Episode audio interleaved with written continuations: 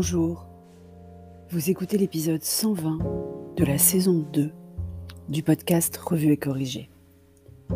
Cet épisode est tiré d'un billet du blog publié le dimanche 27 juin 2021 et s'intitule Alphabet grec. Il y a combien de lettres déjà? Je continue de suivre l'évolution de la pandémie qui occupe nos vies, mes pages, ce podcast depuis 15 mois. Et je suis quand même inquiète d'un truc.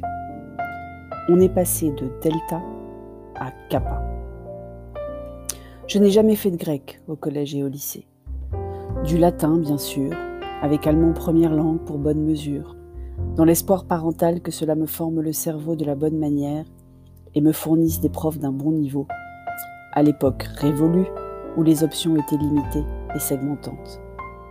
Mais même sans avoir étudié le grec ancien, je sais qu'après delta c'est epsilon, pas kappa. Il y a même un paquet de lettres entre delta et kappa.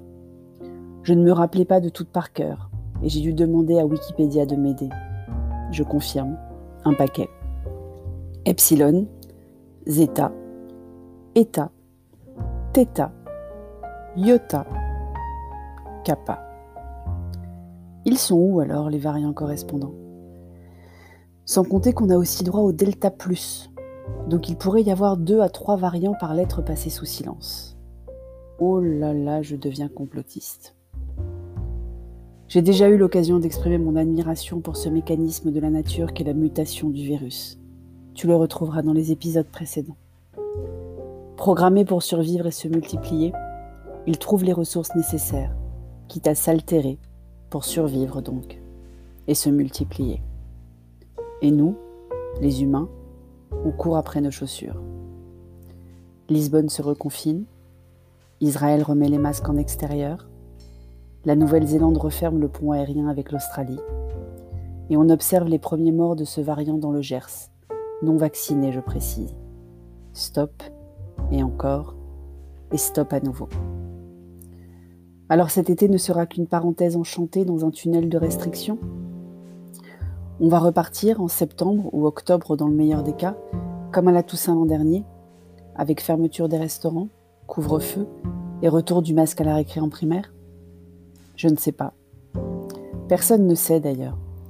On vit depuis 15-16 mois en naviguant à vue, en adaptant nos pratiques avec retard, en observant les effets de mesure sur une durée pendant laquelle tout peut déjà changer. Je vous ai déprimé? Désolé. C'est épuisant nerveusement toutes ces fausses joies en fait. Mais l'été arrive. Enfin l'été on est gentil, parce que la météo fait encore des siennes et les orages n'arrêtent pas. Alors les Français pensent à leurs vacances, préfèrent repousser la vaccination à plus tard, quand ils auront moins de choses à faire ou plus de recul sur la vaccination des autres. On est à présent à 20 millions de vaccinés complets pour seulement 30 et quelques millions de premières doses. C'est pas une bonne chose, soyons clairs. Et oui, j'ai mon cycle vaccinal complet. Petit Dom n'a déjà plus ni éval ni même devoir à la maison. Il rapporte chaque soir des cahiers qu'il n'utilisera plus, et à regarder la pile sur son bureau hier, je me disais qu'il passerait la dernière semaine à regarder des films ou lire à la bibliothèque sans doute. Ils n'auront même pas sport ni anglais apparemment. Il est plutôt content. Je comprends, cela faisait déjà dix semaines d'affilée qu'il a école depuis les dernières vacances scolaires. Une aberration du calendrier français. Plutôt que décaler les vacances de février à début mars, et risquer que les vacances de Pâques ne profitent pas aux professionnels de la montagne, je crois.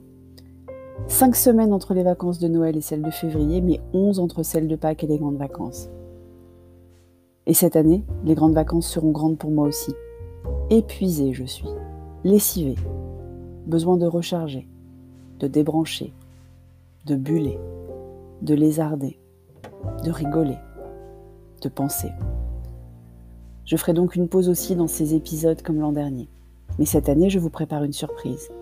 Et le podcast continuera de vous proposer quelque chose deux fois par semaine. Chut, c'est une surprise, j'ai dit. Ah oui, on est dimanche 27 juin. Allez voter quand même. Ça n'a pas été fameux dimanche dernier, mon appel au vote, malheureusement. Je vis, comme vous le savez, à Bordeaux, donc en Nouvelle-Aquitaine. Nous avons droit à une quincangulaire. Oui, quincangulaire. Et ça, c'est pas du grec c'est du latin. Merci de m'avoir écouté.